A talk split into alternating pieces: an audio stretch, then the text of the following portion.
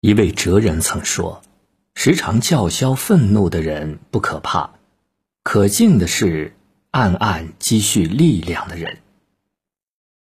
怯弱的人只会抽刀向更弱者肆意发泄自己的愤怒，而真正的强者早已戒掉情绪，懂得在忍耐和包容中不断积蓄力量。”荀子有言。怒不过夺，喜不过语。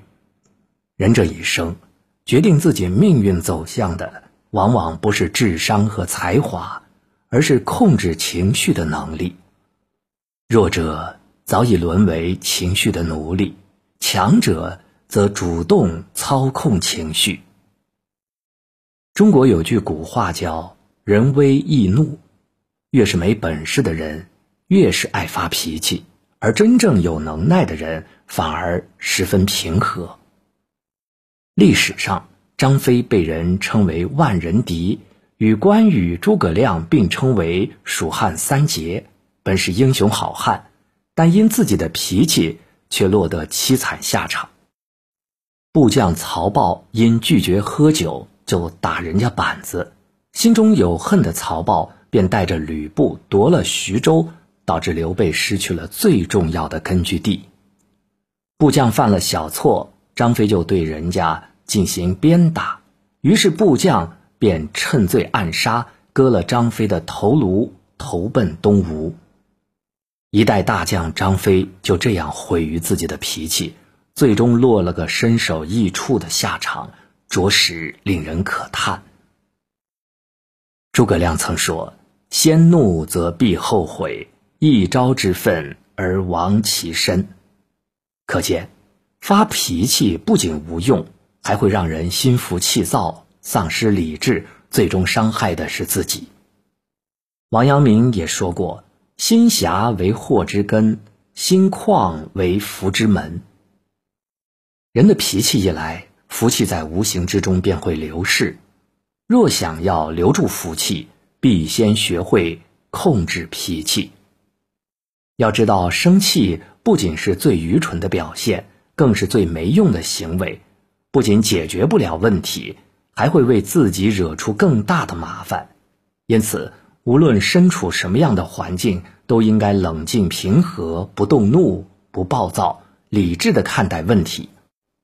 做人只有装得下荣辱，盛得下喜怒，才能成就大事。苏轼的《留侯论》中有一句话：“古之所谓豪杰之士者，必有过人之节，人情有所不能忍者。”古往今来，越是厉害的人，越是能容常人所不能容，忍常人所不能忍。中国著名思想家梁启超死于一场意外，医生把本该切除的左肾切成了右肾，放到今日。也是一场重大的医疗事故，但梁启超并未责怪医生，反而叮嘱家人不要将此事公布于众，以免动摇老百姓刚相信西医的信任。有道是：大智者必谦和，大善者必宽容。宽恕是一个人心胸的体现，是格局的彰显。懂得宽容别人的人。有着不一样的格局和胸怀。真正善良的人都懂得宽容他人之过，因为宽容别人的同时，也正是在宽容自己；饶恕别人的同时，也正是在成就自己。张良拾鞋的故事众所皆知。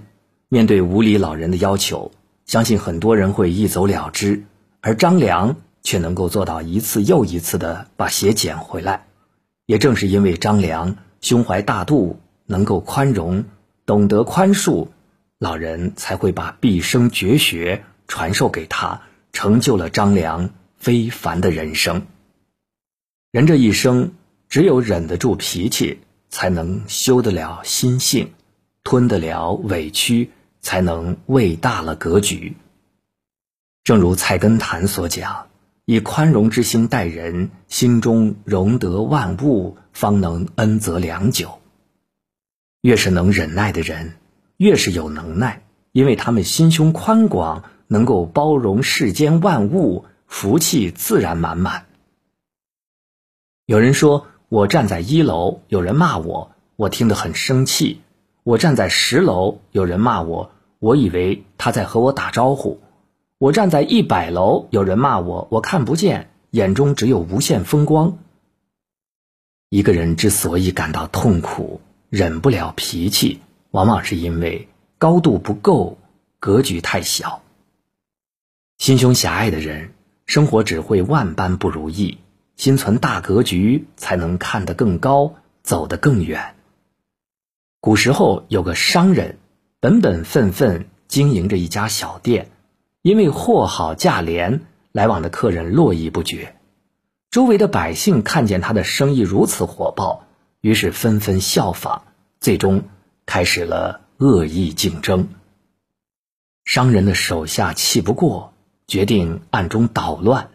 商人得知后，立马阻止，并告知自己已想到了一个良策。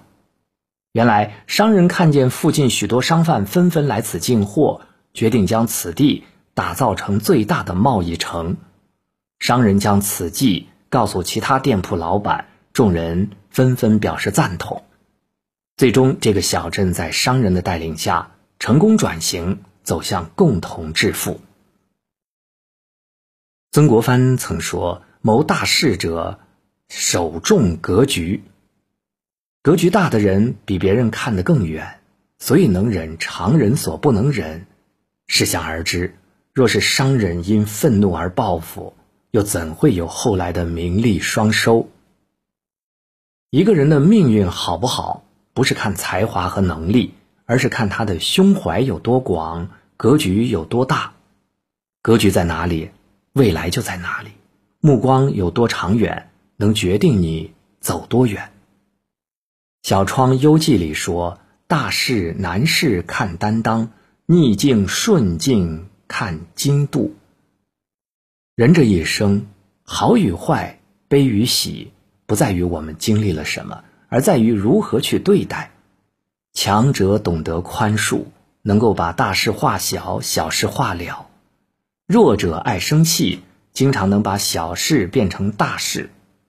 强者和弱者最大的差别，便在于对待生活态度的不同，为人处事的格局不同。往后余生。愿我们都能成为生活中的强者，不生气，只争气。那么，如果你也同意我今天所说的，希望把我们这段文字转发出去，让更多的朋友能够从中有所感悟，有所收获。